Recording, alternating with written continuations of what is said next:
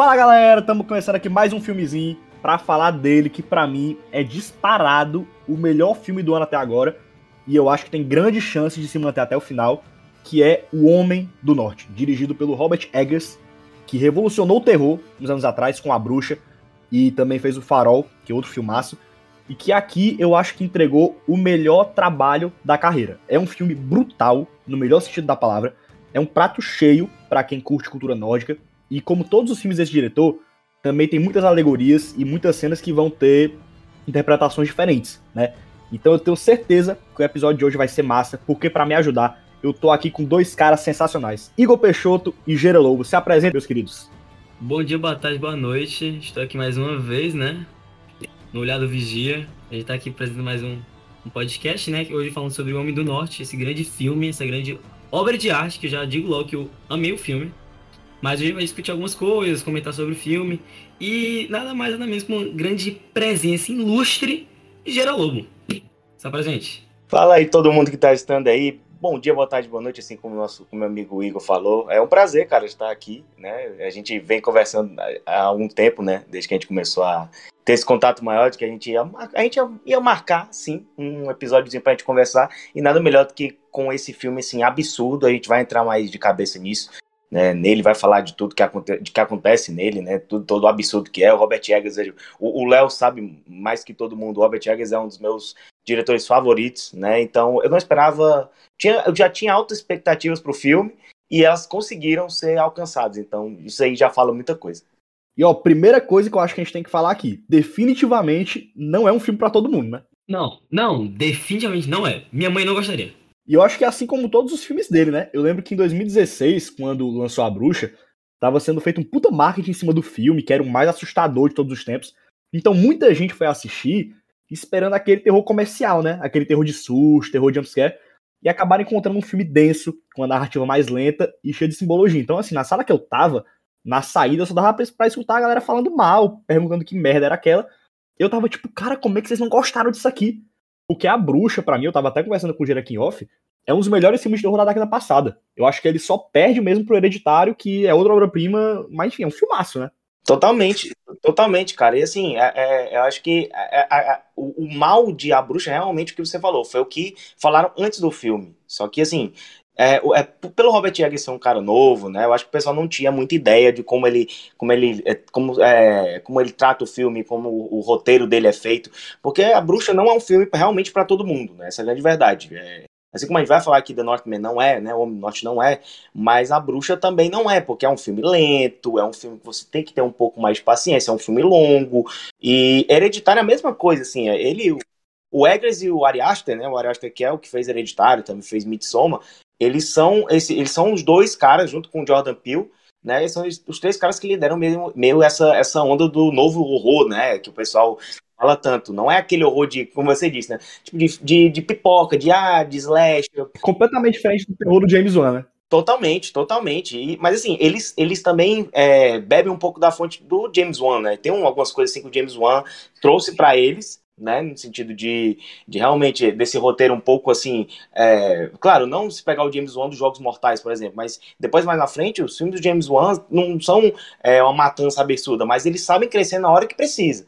Então, Exatamente. e o Robert Eggers sabe muito bem isso na, na Bruxa, né? Então já, já dá para saber mais ou menos como é que ia ser.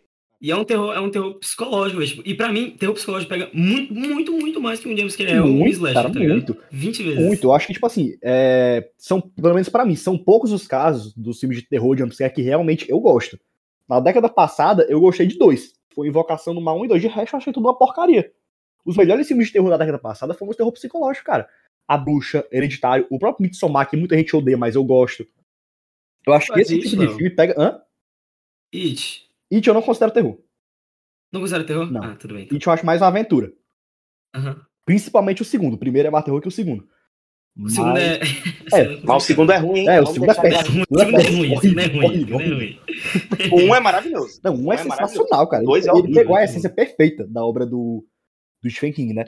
Mas o filme que mais me marcou, assim, de terror na década passada, sem dúvida nenhuma, como eu falei aqui, foi o Hereditário. Eu tava até falando pro Igor um tempo atrás, que eu vi o Hereditário no cinema na época, sozinho. Cara, Maluco, uma maluco, das piores experiências que eu tive na minha vida. Não satisfeito, dois anos depois, eu tinha prometido pra mim mesmo que nunca mais ia ver o filme. Eu tava sozinho em casa, minha mãe e minha avó tinham viajado. Eu ia passar 14 dias sozinho. E aí, tava de madrugada, duas e meia pra três da manhã, eu pensei, porra, vou rever Hereditário, sem nada pra fazer. E aí, cara, meu problema foi resolvido, porque eu ia passar 14 dias sozinho em casa, né? Passei 14 dias sentindo que tinha alguém comigo. Que foi gênio. Mas, eu, eu peguei, né? Foi a primeira vez que eu assisti Hereditário. Foi. Acho que foi na pandemia. Foi. Assim, então não pandemia, mas foi em 2020, ano retrasado. E. Cara, eu peguei e com meu irmão e minha irmã. Macho, eu não tava dando nada pro filme. Porque, tipo, eu já sou cagão pra filme de terror. Porque eu tomo, eu tomo um susto muito fácil. Se alguém aparece na minha frente, eu tomo um susto. No, no próprio. Confirmo, é, no, confirmo. no filme agora da, da, do, do Toy Extrema, eu tomei, eu acho que uns 5 sustos, mano. E o filme nem dá tanto susto assim. Mas. O que aconteceu, mano? Eu peguei e fui assistir com meus irmãos, né? Tananã. Aí o meu irmão falou que eu nunca tinha visto nenhum filme de terror psicológico. Eu falei assim: não, não é um terror de jumpscare, é um terror que eh, tu vai ficar com medo, mas tipo, quando tu dormir, tu vai lembrar do filme. Aí eu, beleza, bora assistir. Mas eu assisti o filme na cena da véia, que pra mim é a cena mais horripilante do cinema. Pra- juro pra ti, é uma cena que dura o quê? É um, é um plano ali de, sei lá, uns 20. 20 É, uns 15, 10 segundinhos, tá ligado? Porque tá tendo uma cenazinha e a véia tá de fundo. Que, pra quem não assistiu o, fi- o filme, é uma cena, tipo, a véia tá morta, que é a, a, a avó do menino, né? E a- ele tá falando com a mãe, se não me engane. E tipo, se tu vê no escuro. Se você não vê, você passa reto, tá ligado? Mas se você pre- prestar atenção, tipo, no, no fundo da mulher, tem uma velha que, é, que tava morta, ela tá lá em pé, olhando pra câmera. Macho, quando tu percebe, é um susto O trauma. É o desgraçado. trauma, é o trauma, é o É um trauma. trauma, é um trauma. Eu, eu juro pra ti que eu fiquei vendo essa véia, mano, no meu quarto por um mês, mano. Eu só dormi de luz ligada, mano. De tão cagão que eu sou, mano. Juro pra ti. É que assim, particularmente, eu, é, eu tenho um. Eu tenho. Eu, eu acho que eu acho não sei se o Léo sabe, mas Hereditário é o melhor filme que, assim, é meu filme favorito na vida mesmo. Tipo, Sério? Hereditário me marcou muito, me marcou Aham. muito, porque eu acho ele perfeito. Ele É perfeito, é Ele, perfeito. Ele é perfeito. É ele não é extremamente sangrento, mas ele sabe o momento certo, ele sabe criar o clímax, ele sabe usar o drama da família pra criar essa tensão e, tipo, assim, não sei se é um spoiler, mas pra quem, quem tá assistindo e não assistiu, cara, o último ato do filme é incrível. É, É absurdo, incrível. é É absurdo. incrível, é incrível. É um absurdo, cara. O último ato Vira do filme caos, é vira o caos, vira o caos. A, a cena, desculpa, a cena que mais me amedrontou foi ela tacando a cabeça lá em cima Cara, do, aquilo ali do menino. Bob. Ela fica tuc, tuc, tuc, batendo na cabeça. Cara, eu fiquei, eu fiquei nervoso assistindo aquilo. Nervoso. E ela, e ela roça no, o pescoço, mano. Ali, Nossa, nossa, e o barulho, o barulho. Nossa. Ei, Não, e tipo é assim, loucura. ele, o, o Ari Aster e também o Robert Hayes, a gente vai falar bastante dele aqui, são dois caras que sabem exatamente a hora de mostrar e a hora de não mostrar. Tem uma cena do Hereditário que eu acho que ilustra perfeitamente isso. Quando o Peter vai lá e a irmã dele acaba tendo a cabeça decapitada, né? Ele chega em casa, ele deita na cama dele. E aí de manhã, a mãe dele vai lá no carro, né? E tipo assim, não mostra ela indo no carro, você só escuta. Você, a câmera foca na cara dele e você só escuta o grito da mãe lá no fundo. Cara, é Sim. desesperador. É muito foda, muito foda. Mas, agora, enfim, né? Voltando pro tema do, Homem do Norte. do Homem do Norte, né? Cara, é... vocês vão ter que me, me, é, complementar aqui, porque eu cheguei atrasado no cinema, eu, vim- eu fui de baixo pro cinema. Aí eu cheguei lá, porque tudo pra, tudo pra fazer esse, esse belíssimo podcast pra você, né, velho? Fui de bicicleta pro cinema, porque não tinha quem me deixasse lá. E o Uber tava, tipo, caríssimo. Aí cheguei lá, mano, tava com fila quilométrica, porque todo mundo queria assistir no domingo o Doutor Estranho, mano. Aí eu cheguei já na cena já da caverna. Aí eu queria que vocês me dissessem o que aconteceu antes, porque eu não sei, tá ligado? Cara, a cena da caverna acontece pouca coisa. Bem pouquinha coisa, só tem a apresentação. Mas é maravilhoso. do- É maravilhoso. É, maravilhoso. É, é, é é O William Defoe é surreal, cara. Cara, absurdo. Surreal. Absurdo. Não tinha cara pra fazer aquele papel melhor que ele. Não tinha. Não, e a cena, e a cena, essa cena da caverna, ela é assim, ela é até um pouquinho cômica, porque Sim. meio que Hum. pra se provar, né, humano, o, o, o, a- o personagem do Ethan Hawke, né, que é o pai, que por sinal também Ethan Hawke tá maravilhoso nesse filme, Maravilhoso. ele, ele arrota, ele É. arrota, e o filho, que é o Hamlet, Ele peida, cara. Aí eu caraca, será que é pra ir dessa porra? Essa é a primeira cena do filme que tem aquele estranhamento, que quem não conhece o diretor, caiu lá no filme de paraquedas, vai começar a pensar, cara, que porra é essa que eu tô assistindo? Total, total.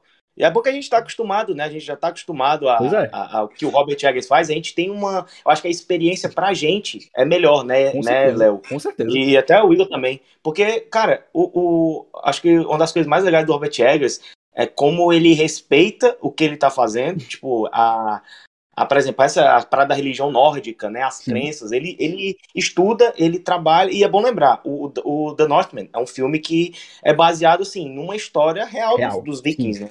É, os personagens existiram, Sim, né? O, sim. o Hamlet, é, todo mundo. E- e- eu tava, eu tava até lendo antes de, de entrar aqui, né, para procurar, o, o Hamlet, que é o principal, né, é o, é o guerreiro principal, ele, ele foi, ele inspirou o, é, o- a, a história do Hamlet, né, do, do, da- do, é? esqueci o nome do cara, pô, agora, William Shakespeare. do William Shakespeare, foi ele que inspirou o Hamlet, É. então assim, é legal se você for pegar, né. E é só tu trocar, o, o- coloca o H do Hamlet no final da palavra e tu vai ter Hamlet, né? Então, tipo, tu vê que realmente Pois a é. peça foi muito inspirada lá. E também serviu de inspiração pra um filme que eu acho que todo mundo já viu, que é o Rei Leão. E realmente é a mesma base, cara. É o tio que mata o pai e o filho vai atrás de vingança. Mas que o Simba não quisesse vingança, né? Ele só queria o rei, Não, e mas é- enfim. E outra, não, a premissa de The Northman não é uma coisa absurda, não, cara. É É, uma não. premissa de É vingança. uma premissa de vingança, justamente. Premissa de vingança. Só que Diferente o roteiro é tão dele. redondo. Ele é tão redondo, cara. Tão redondozinho, perfeitinho. A vingança do início ao fim. Você, você vai acompanhando. É um filme assim, é um filme longo, querendo ou não. Sim. Não é um. Não é, um, não é um Batman de 3 horas, mas é um filme de 2 horas e 20. E tem um ritmo Então, assim- pesado também, ele não, não é daqueles É. que passam rápido. É, é um. é- Ei, agora eu ia falar um negócio. Era uma das coisas que eu ia criticar, velho. Mas aí a gente não vai entrar nesse papo. Mas por mim era mais longo. Ah, concordo, concordo. Mas, eu- eu- sei lá, cara, eu acho que ficou, ficou perfeito, sabe? Pra mim não, não ficou faltando nada. Eu queria que fosse mais longo, porque o filme tava realmente muito bom. Pois é, assim, é porque, tipo, a gente já vai comentar essa parte aí, tipo, da duração dele, tananã, mas, macho, tipo, eu queria que ele fosse mais longo, se bem que, tipo, foi do nada, mano, eu peguei, eu comecei a assistir esse filme, era 4 horas da tarde, quando eu olhei o relógio era 6, eu, É. quê? Que isso? Mas juro pra ti, os últimos 10 minutos do filme não passou, velho, tipo, tava demorando muito pra acabar. Eu não sei se fui eu que, sei lá, comecei a ficar meio entediado, porque eu já digo logo que eu não gostei tanto do final, tá ligado? Da, da luta em si, a coisa tava perfeita, muito boa mesmo. Mas é porque tem uns negócios lá que eu vou comentar depois que, véi, não gostei. Mesmo, Eu também, tá é, assim, ó, eu, eu, eu, eu gostei do final, depois a gente vai falar, mas, é, mas eu vou explicar por que eu gostei. Depois, porque, assim, pelo menos o, o que foi minha interpretação do final de como aconteceu, né? Por mais que pareça que tenha ficado algo aberto, mas eu acho eu gostei, pelo menos. Mas a gente vai falar depois. É, Mas não assisti nada aberto, não, viu? Não assisti nada aberto.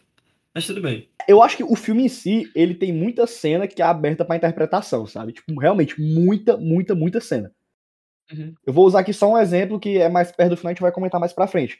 Mas eu juro pra ti, cara, que até o final do filme, na minha cabeça, eu tinha certeza absoluta que a personagem da Anya Taylor-Joy era uma Valkyria. Depois, mais pra frente, eu também, realmente eu eu, também. tinha certeza que ela era, cara. Certeza. E a gente tava falando aqui agora de como tem semelhança com o Rei Leão, né? E você pega até a luta final, que a gente vai comentar mais pra frente, na hora, cara, você lembra do Scar e do Simba brincando lá no meio do fogo.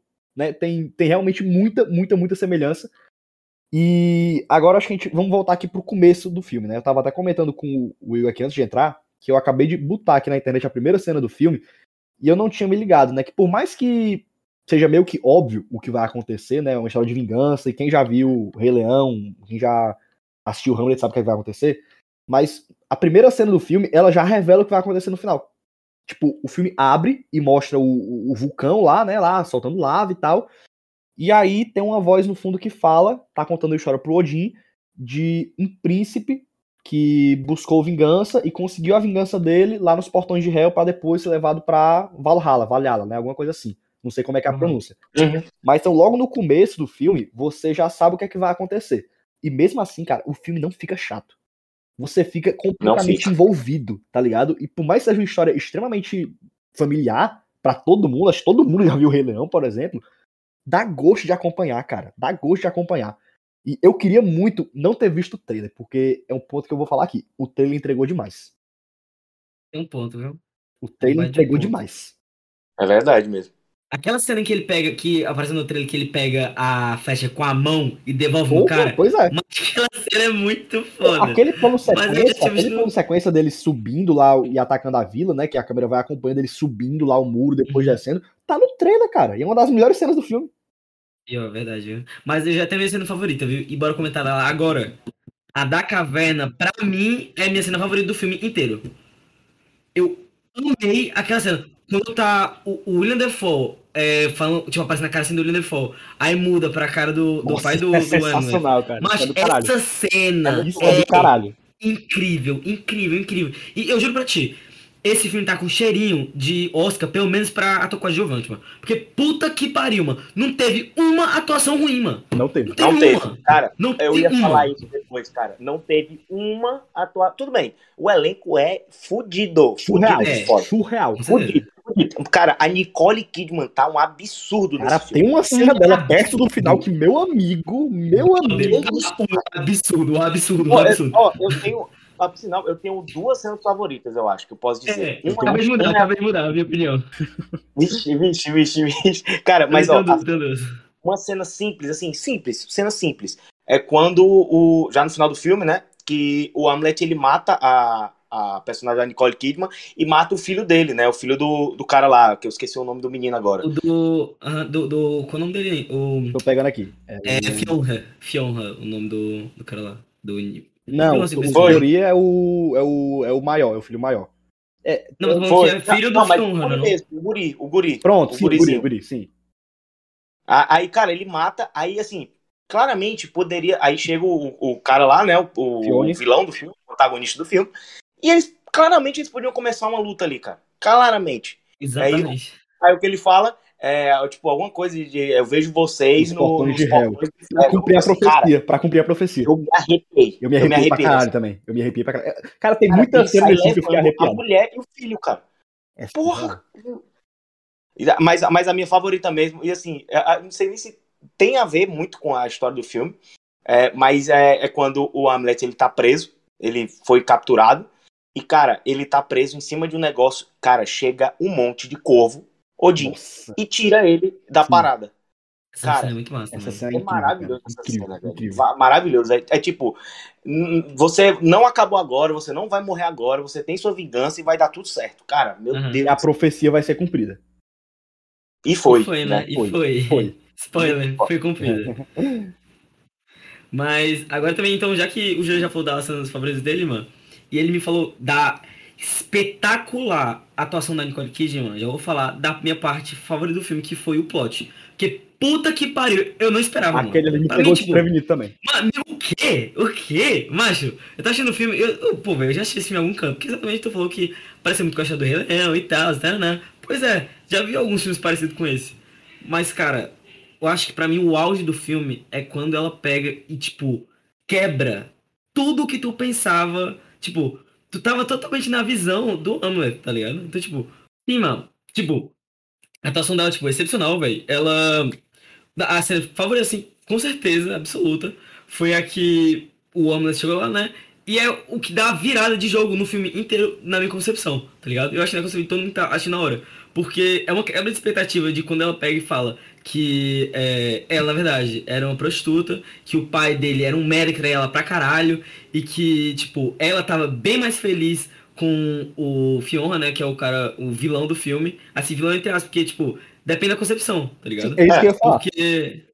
Exatamente. E eu, eu amo um filme assim, que tem várias visões diferentes, tá ligado? Você Que não tem um pensar- mocinho. É, você começa a pensar se o Homeland é realmente o herói do filme, né? Exatamente. Porque meio que. Ele meio que é um cuzão, velho. Porra, ele deixou. Ele podendo cuidar dos filhos dele tudo. Ele vai tudo por causa de uma vingança que não tem mais nem mais sentido, tá ligado? Porque Isso pra. derruba ele, né? Isso derruba ele na, na hora que ela fala. Na hora que ela fala Demais. tudo pra ele, ele meio que, pô, o que, que eu faço agora? E, e você, que é o espectador, tá na visão do, do Hamlet, tu também deve derrubar, tá ligado? Tu cai da cadeira e fica, quê? E ela, quando ela mostra que ela era uma escrava, ela mostra o, o mesmo. É, o mesmo queimadinho que ele, Sim. que ele botou nele mesmo pra entrar na, na fazenda do Fiona, mas você fica. Que isso? E uma coisa que eu quero é reassistir esse filme só pra ver se realmente ela tava rindo naquela cena que todo mundo achou que ela tava chorando, Pois é. tá ligado? Porque ela falou, ali eu não tava gritando de socorro, Tava eu tava rindo. rindo. E eu acho que se você parar pra prestar atenção, acho que ela realmente tá rindo, É. tá ligado? Porque o diretor não bota isso tudo do nada. Nem, nenhum diretor bota nada por nada. Se ela falou que tava rindo é porque realmente naquela cena ela tava rindo, tá ligado? Então, tipo, eu achei espetacular o quão deturpada aquela cena ficou. Porque depois ela ainda deu em cima dele, do próprio filho, você fica. Que isso? Deu em cima, tá ela beijou, tá ligado? beijou, ela beijou. Ela beija ele, tá ligado? Então, tipo, cara, eu, por mais perturbador que seja, eu amo ser que, tipo, choca o espectador, tipo, quebra o teu mundo, tá ligado? O meu céu caiu ali, eu fiquei, o que tá acontecendo? Aí eu, pronto, esse filme realmente é um filme muito bom. Aí eu fiquei, caralho, é isso. Era isso que eu queria assistir quando eu vim pra cá. Cara, vocês estão falando da- das cenas favoritas de vocês, né? Eu acho que eu vou falar logo aqui de duas das minhas. A primeira, é uma, das, uma cena que eu gostei pra caralho, é quando ele começa a matança lá na vila do, do Fione, né? E tu começa a ver que ele não quer só matar o, o Fione, ele quer fuder o psicológico de todo mundo que tá ali. Ele, ele começa a fazer a galera pensar que tem um espírito, cara, ali no, na- na fazenda, né? No vilarejo. E eu acho que é a primeira cena realmente violenta do filme. Quando ele mata aqueles caras dentro lá da cabana, e aí de dia a cena corta e mostra o corpo deles todo enrolado, né, todo emaranhado, parecendo um, um ritual satânico, sei lá. E é a primeira cena realmente chocante do filme. Depois tem aquela cena do, do, do estômago do cara saindo pra fora, né? Enfim.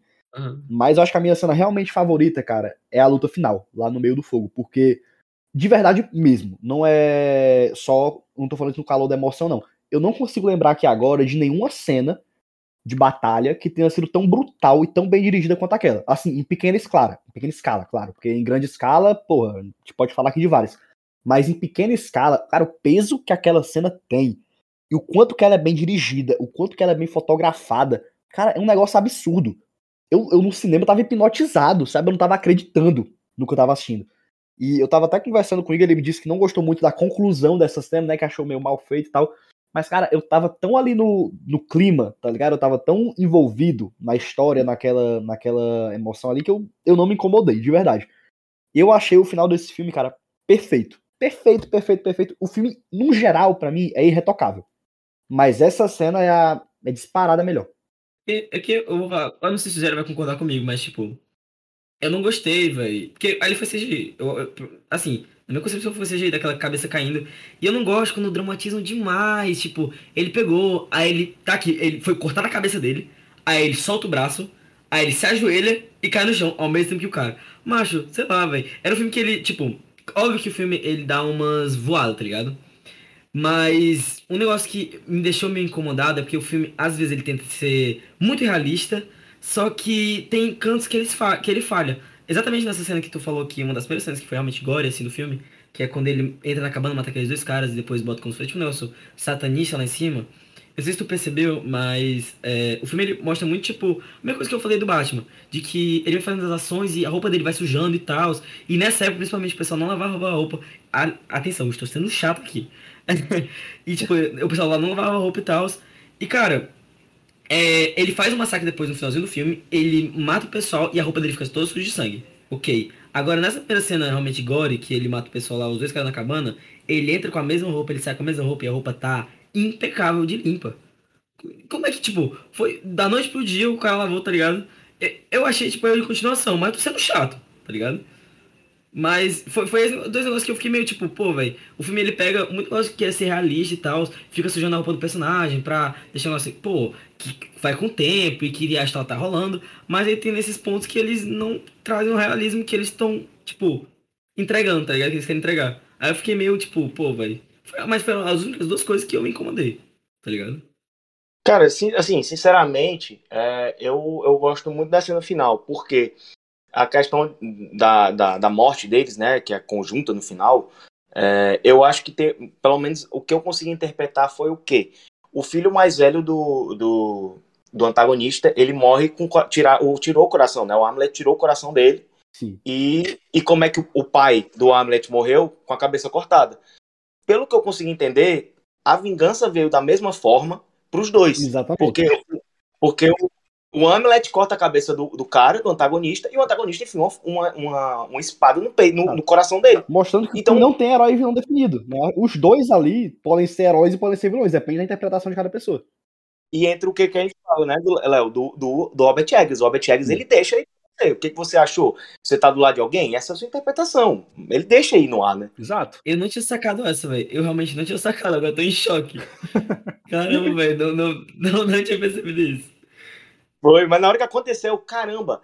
Quando eu vi a cabeça cortada e que eu vi que ele tava com a, com a, com a espada assim, aí eu, caramba, foi no coração do cara, velho. Aí, pô, o coração que o, que o antagonista tanto pediu, né? Porque ele, ele Uhum. pede o coração, né? Ele fala que tá com o coração do filho dele. Só que assim, ele chega até, chega até a ser uma, uma parte meio engraçada do filme, que é ele, como é que você sabe que é o coração do seu filho? Aí ele fica na dúvida. o co- Ele fala que talvez fosse o coração de um cachorro, né? né? É, pode ser, exatamente. Caramba, eu fiquei realmente agora em choque, mas não tinha ligado isso daí. Ficou melhor o também- final agora. Ficou melhor o final agora.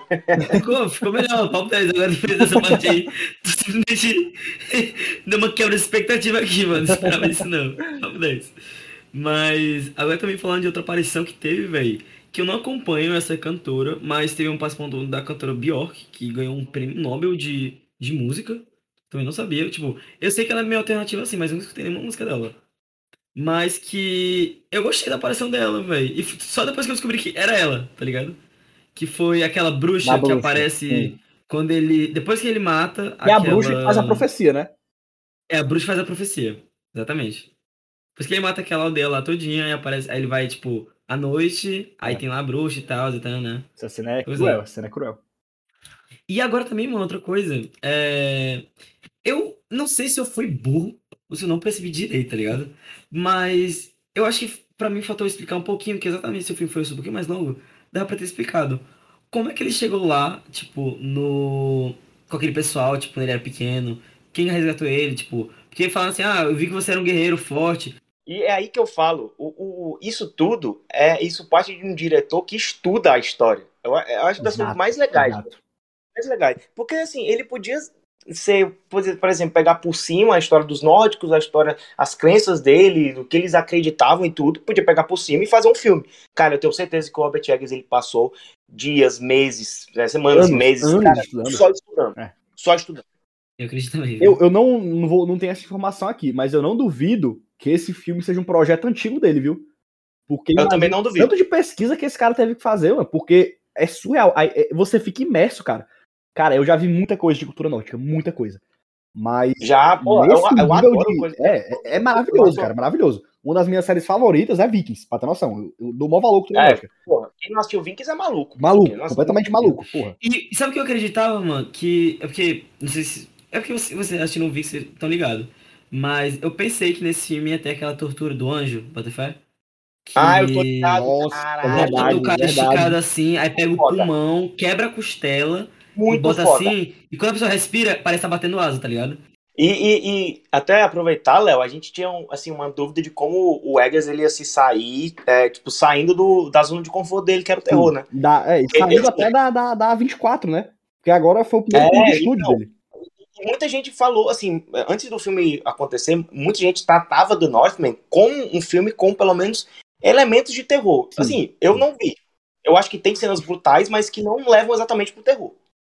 É, eu acho que a cena que. tem- deve ter uma ou duas cenas que levam mais pro terror, que é aquela da bruxa, que É. pode tem, tem alguns elementos de terror ali.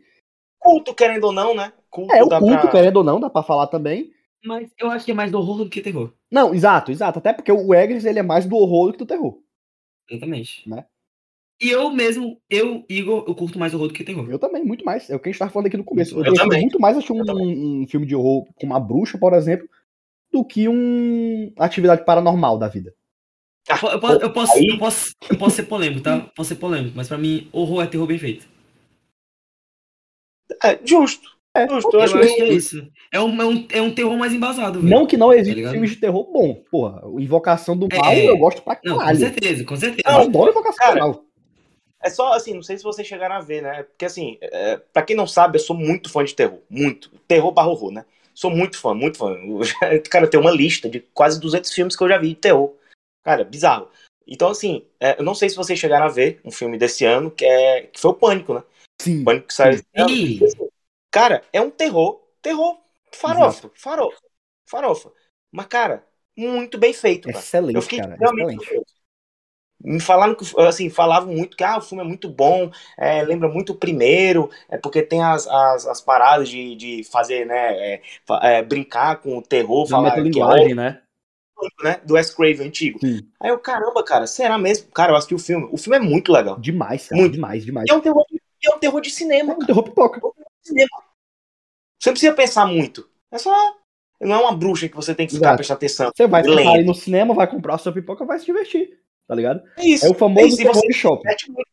Mas assim, é, é, a tendência realmente agora é crescer essa questão do horror, né? E é por, isso, por causa desses três Acho que podia até rolar uma, um, um episódio só falando de, deles só três. Deles né? três, boa ideia, viu? Do boa ideia, boa do, ideia.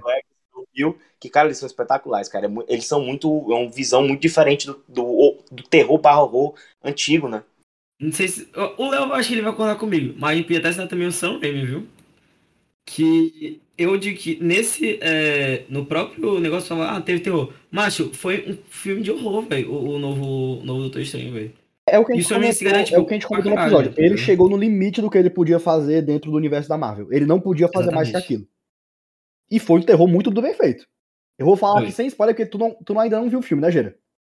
Não, ainda não, mas vou ver. Não, vou falar ah, sem viu? spoiler, vou falar sem spoiler, vou falar sem spoiler. Mas tem uma cena envolvendo a feiticeira escarlate na casa dela, que é terror hum. puro, cara. É terror puro. E da maneira que o Sr. sabe fazer melhor, aquele terror exagerado sabe? De, e foi o que a gente falou, né, Léo? Foi uma das razões que muita gente não gostou, porque o Sam Raimi saiu da, da Pronto, casinha, pô. Perfeito, exatamente. Macho, e eu tava pensando sobre isso aqui esses dias, né? Principalmente depois que eu assisti o, o Homem do Norte. Cara, a pessoa que não gostou, eu não queria fazer essa comparação, mas eu vou fazer. A pessoa que não gostou de Doutor Estranho por causa da direção do Sam Raimi, não assista Homem do Norte. Porque se tu não é, foi capaz de abrir a cabeça para uma coisa simples, cara, o Sam Raimi só mudou um pouco o estilo. Ele não fez uma revolução. Seria uma revolução, por exemplo, se pegassem o Thor e fizessem um filme estilo Homem do Norte. Aí sim, seria uma puta revolução. A única coisa é. que o Sam Raimi fez foi mudar um pouco o estilo e a galera já caiu de pau em cima. Porque não, a galera não tá aberta pra coisa nova, cara. Ele se adaptou ao que ele faz, pô. Exatamente. Cara, eu, ter noção, eu vi gente falando que o Sam Raimi parou nos anos 80. Tu vê noção, mano, ah. do, do, do, Pela... Cara, o Sam dirigiu a melhor trilogia de super-herói da história, que é a do Homem-Aranha dos anos 2000. Pô, cara, o Sam Raimi, ele tem tanto filme bom nesse século, cara, é porque o pessoal é chato. É, o pessoal Sim. é chato, cara, o pessoal é chato. O pessoal, não, não, qualquer coisa nova, a galera cai de pau em cima. Qualquer coisa. Que é a mesma cara. coisa, que é a mesma coisa, que é o, o a criancice lá do, do, do Homem-Aranha, que não sei o que. Pois que, é. Cara, muda, velho. Aí ali todo. Ai, tô ali. Cara, pra ter noção, o Longe de Casa é para mim o pior filme da história da Marvel. Eu nunca saí tão é. puto do cinema. O Igor, o Igor tá de prova. Mas eu saí vermelho de raiva do cinema, depois do Longe de Casa. e é o filme que a galera mais gosta do Homem-Aranha, cara. Tem noção que Longe de Casa tá com. O quê? Tá com 90 e tantos por cento de aprovação no Rotten essa porcaria. Caralho. Mas, mas merda, agora. Vamos fazer merda. o do Norte no Rotten aqui, enquanto a gente tá fazendo. Vai, olha o Homem do Norte tá 90, 90 e pouco. Mas o público ou da crítica? 89. Não, da crítica tá 77, eu acho. Ave Maria. Da, não, não, do público, quer dizer, da crítica tá 90 e pouco, tá 91, acho. Do público tá tipo 77, última vez que eu tinha tá visto. Tá aqui, ó, abri agora. Tá 89 de, do, do, do, dos críticos e 63 dos, da galera. Que é isso, Pô, cara. Que é, isso, é, mano. é triste. Agora, isso, pra é ver o, o Homem-Aranha. Ai, é. Tony Stark! É 95% de aprovação. Stark. Mas, e o que me deixa mais indignado também, é que o mesmo pessoal que fala a Marvel, a Marvel ela não melhora os filmes dela, a não galera, tem coragem. A Marvel em nome da galera reclama. É uma galera que quer a porra dos filmes iguais, mano. Eu fiquei. Cara, cara a grande verdade. Caiu a gravação do Igor, Cara, mas a grande verdade é que a Marvel tá, tá acomodada. Tá dando dinheiro. Pô. Exatamente. Pra caralho, tá dando dinheiro pra porra. Cara, não dá nem para julgar, porque porra, os caras estão nadando em dinheiro. O público só quer é. ver mais do mesmo. Não faria muito diferente, não. A Marvel teve foi coragem de trazer um Sam Raimi da vida, cara, para fazer o Doutor Estranho. Total, surpreendente, viu? Surpreendente. Eu, eu ainda vou ver, mas eu já vi as críticas, já, eu sempre gosto de ler, né? Então uhum. já vi o que, qual é a melhor direção do filme, mais ou menos. Aham. Uhum. E é o que eu tava comentando, cara, não é o fato de ser o Sam Raimi, sabe? Tem uma cena no filme, de novo, não vou dar spoiler, mas o Sam meio que usa a magia de uma forma um pouco diferente, certo? E uhum. só que a galera tá tão acostumada, a galera ficou tão acostumada com Harry Potter, por exemplo, que todo mundo acha que magia se resume a um raio azul, um raio vermelho. um raio roxo. a galera acha que magia se resume a raio saindo de varinha. Só que, cara, magia pode ser literalmente qualquer coisa, tá ligado? Qualquer coisa. Qualquer, qualquer coisa. coisa. Ele usa a magia de uma maneira um pouco diferente. A galera falou, ai, mas eu não gostei, ficou muito forçado. Se ele usasse qualquer coisa ali, não é, não é o fato dele ter usado esse elemento. Ele podia ter usado qualquer elemento. A galera ia cair de pau em cima porque é diferente. É, total. É, o, pessoal quer, o pessoal quer mais do mesmo, essa é a grande verdade. A galera da MCU que gosta da MCU só quer mais do mesmo, pô. Desabafo, desabafei. Exatamente, exatamente. Cara, mas, mas assim, voltando agora ao nosso, nosso tema, juro. É impressionante porque, assim, o, quando a gente vê o casting, né, de The Northman, pô, a gente falou, cara, muito bom. Mas será que eles vão conseguir é, pegar todo o potencial desse, desse, desse elenco? Cara, 100% eles conseguiram. 100%. 100%, eu não conhecia, eu não conhecia o tal do, do Klaas Bang, né? Que é o cara que faz o. o, sempre esqueço o nome do cara, pô, do antagonista. O Fione. É. E nem é tão antagonista cara, assim, né? Depois a gente para pra pensar. É, é. Eu falo antagonista pro pessoal entender sim, a sim. minha direção Quem é, né? Mas, mas, pô, cara, que atorzaço, viu, bicho? Que atorzaço. Sensacional. Bom. E, e, e o Ethan Hawke. No geral, tá maravilhoso, né? É, e, e o Ethan Hawke e o Ian Defoe são os mais cascudos daí, a gente pode dizer isso, junto uhum. com a uhum. Nicole Kidman. Eles aparecem assim, no primeiro ato do filme só, né? Mas, cara, os dois detonam também, viu, cara? É, o William Dafoe tem uma cena no filme, eu acho, né? Uma ou duas cenas e ele rouba a cena.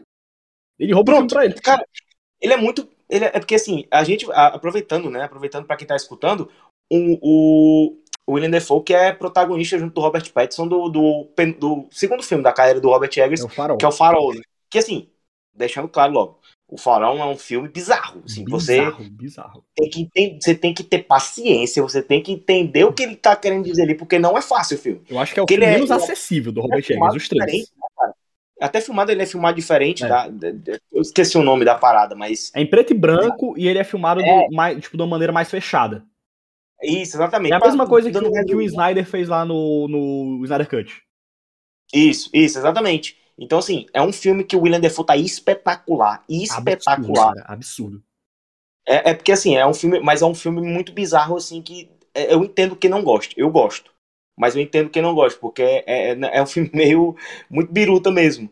Mas é, o William Defoe tá espetacular, Robert Pattinson, meu Deus do céu, que cara versátil, bicho. Não, e a direção do, do, do Robert Eggers, cara, esse é um negócio absurdo. Tem uma cena que acho que é o personagem do William Dafoe, que ele tá o filme fala muito dessa questão do, dos mitos, né, lá da mitos marinhos Sim. e tal. E tem uma cena, cara, que o personagem do William Dafoe tá sendo socado, esmurrado, e Isso. aí a, a, terra vai se misturando com sangue no rosto dele, e tu começa a ver uma figura mitológica ali. O William Dafoe some. É. A cena não tem corte, cara. tu começa a ver uma figura ali, cara. É muito absurdo. Cara, é, é, é uma simbologia muito legal, cara. Demais, cara. Pô, de onde vem essas coisas na cabeça de um diretor como Eggers, né? Tipo, cara, pô, vou, vou, trazer um filme sobre um sobre mitologia do, do mar, do, de, um, de um farol que aí no final do filme, vou dar o um spoiler logo, no final do filme o Robert Pattinson enlouquece porque vê uma coisa que creio eu que deve ter sido algum ser bizarro ou alguma coisa que faz ele pira, pirocar de vez a cabeça. É. Bizarro, bizarro. É um filme muito bom. É, assim, eu gosto, pelo menos. Não é o meu favorito dos três, acho que é o que eu menos gosto, mas ainda gosto muito. Concordo, concordo. Eu também gosto demais do Farol, cara, mas é porque quando você compara com a Bruxa e agora com o Meu Norte, é sem condição, né? A Bruxa é um clássico, cara. Demais, a Bruxa, a Bruxa cara. é um clássico. Ele é um filme que ele já nasce clássico, né? Já. E assim, o filme é. Cara, o filme é lento, ele é lento. Mas, cara, ele cresce tão bem, cara.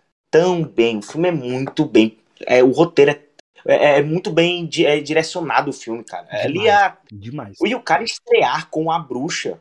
Bizarro, bicho. É bizarro. bizarro. E é corajoso também, viu? Muito corajoso. Muito, muito. Ele, e porque assim, se você for pegar, comparar, querendo ou não, o Eggers com o Aster, o Ari Aster, o Ari Aster, querendo ou não, hereditário ainda é um filme que é mais visual, é, é um sim, filme que sim. tem, tem morte de cortar a cabeça. mais mainstream também. Muito mais do que a é, bruxa. Muito mais do que a bruxa. E, com certeza. E o Eggers, ele soltou o filme antes do Ari Aster. Verdade. Ou seja, dois anos atrás. Cara, dois anos antes, na verdade. Eles vão ser, os dois vão ser muito históricos, essa é a grande verdade. É.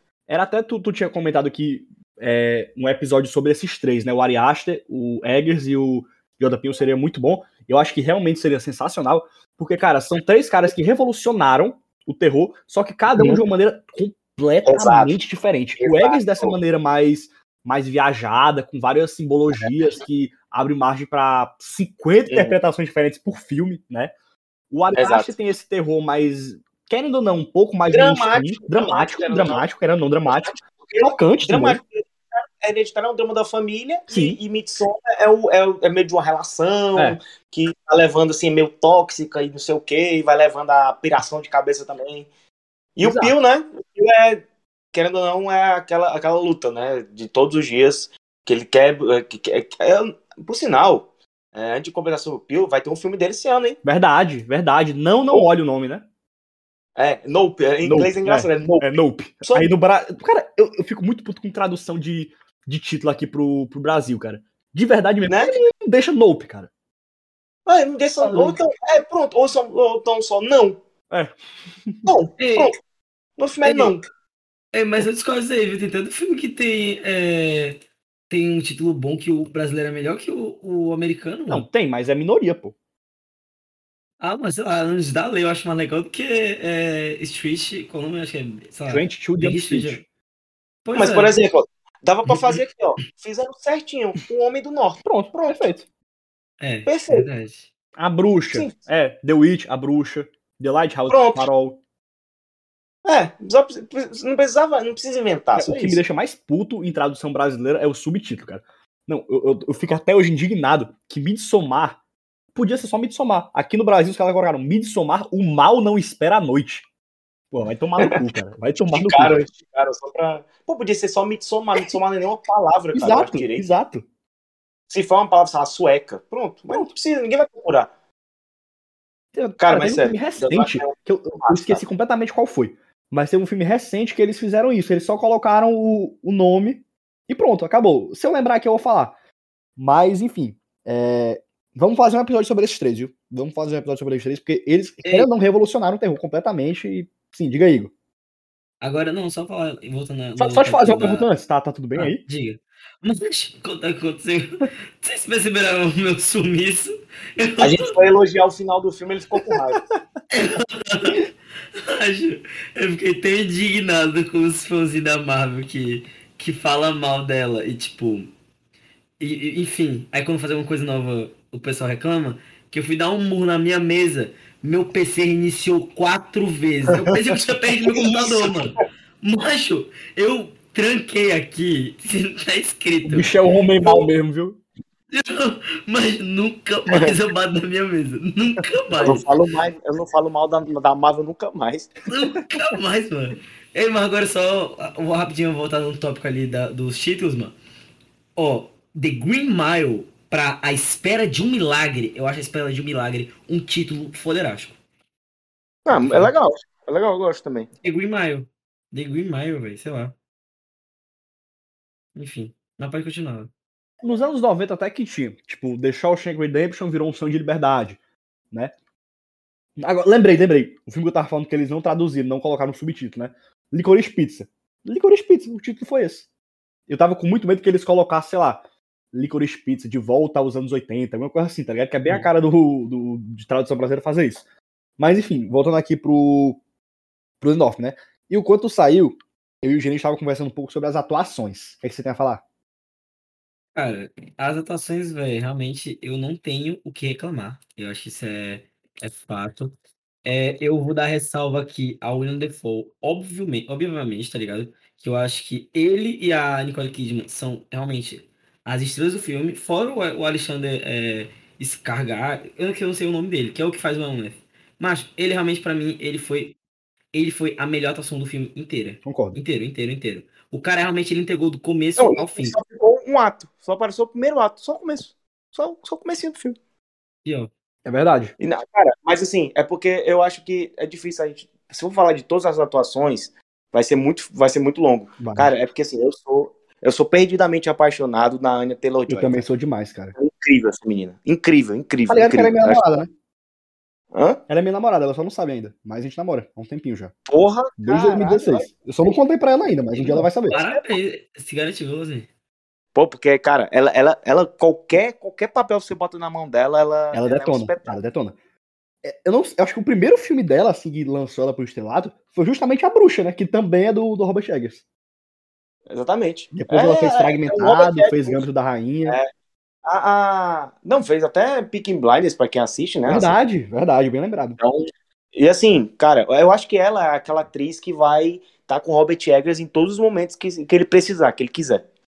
E que não, bom, foi, não tava bom. no farol porque o farol era, era um. São só dois não né? precisava. São só eles dois. Ei, Eu, eu puxei aqui a ficha dela, né? Ela fez o grande filme, Playmobil filme, mas. É isso. E ela vai fazer o filme da Furiosa, né?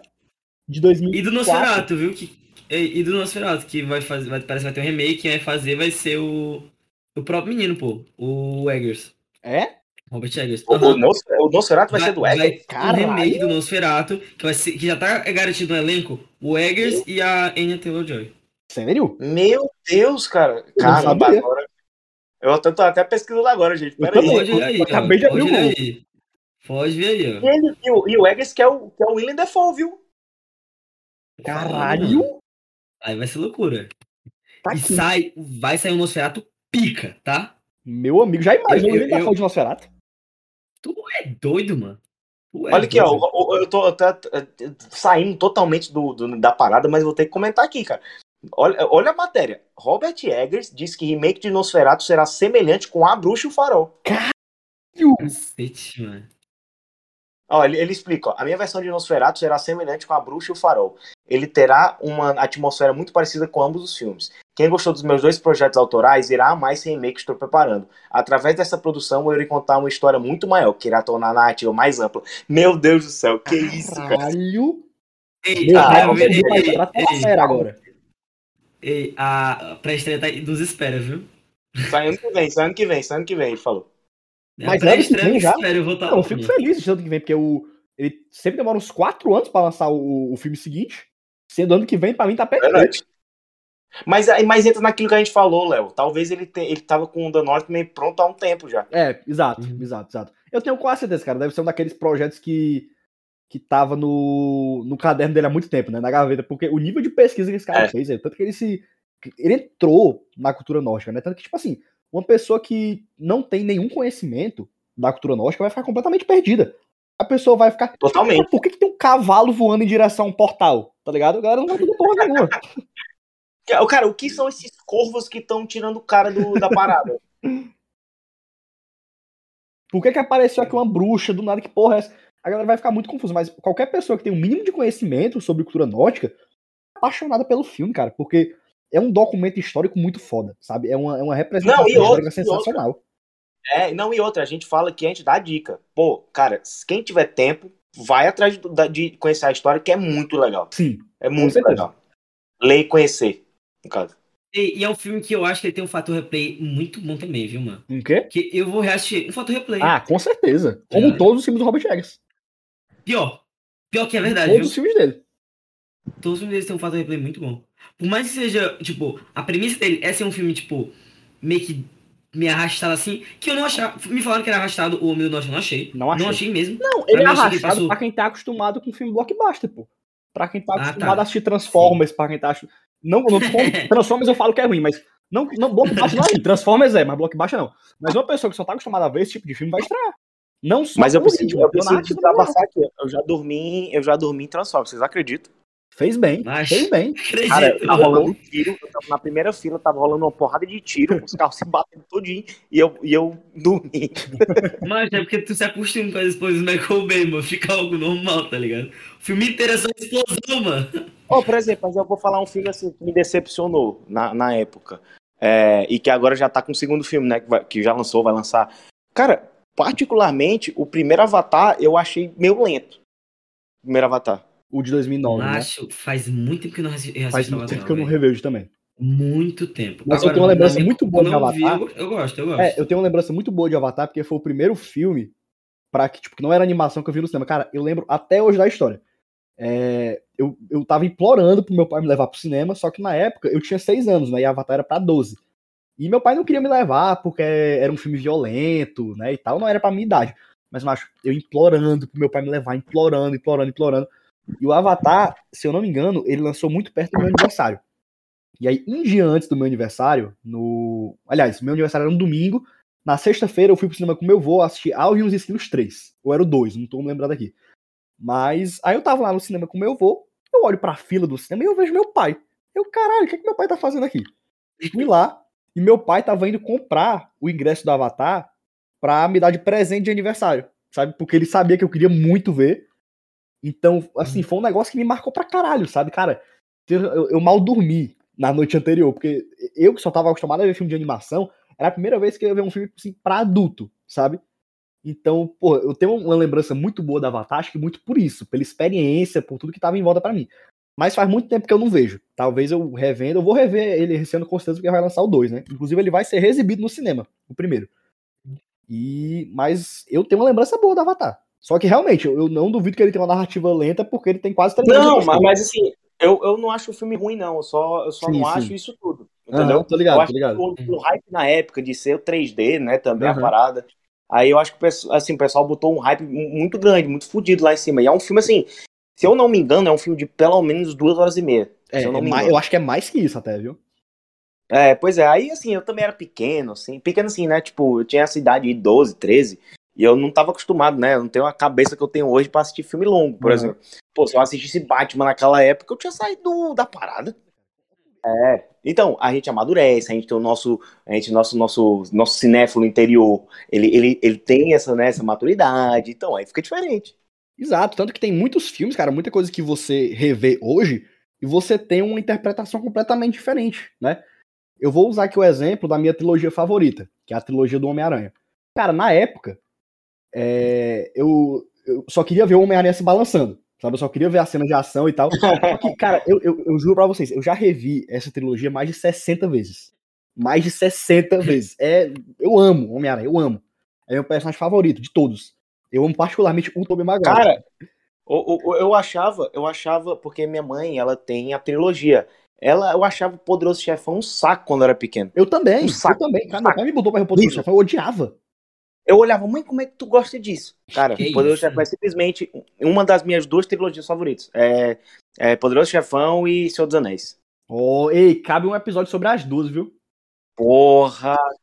Pô, aí me chama, por favor, cara. Com certeza, com certeza. Eu falando de Senhor dos Anéis, eu choro. Facilmente. Se for sobre a versão estendida ainda. Ah, vai ser o maior podcast da história.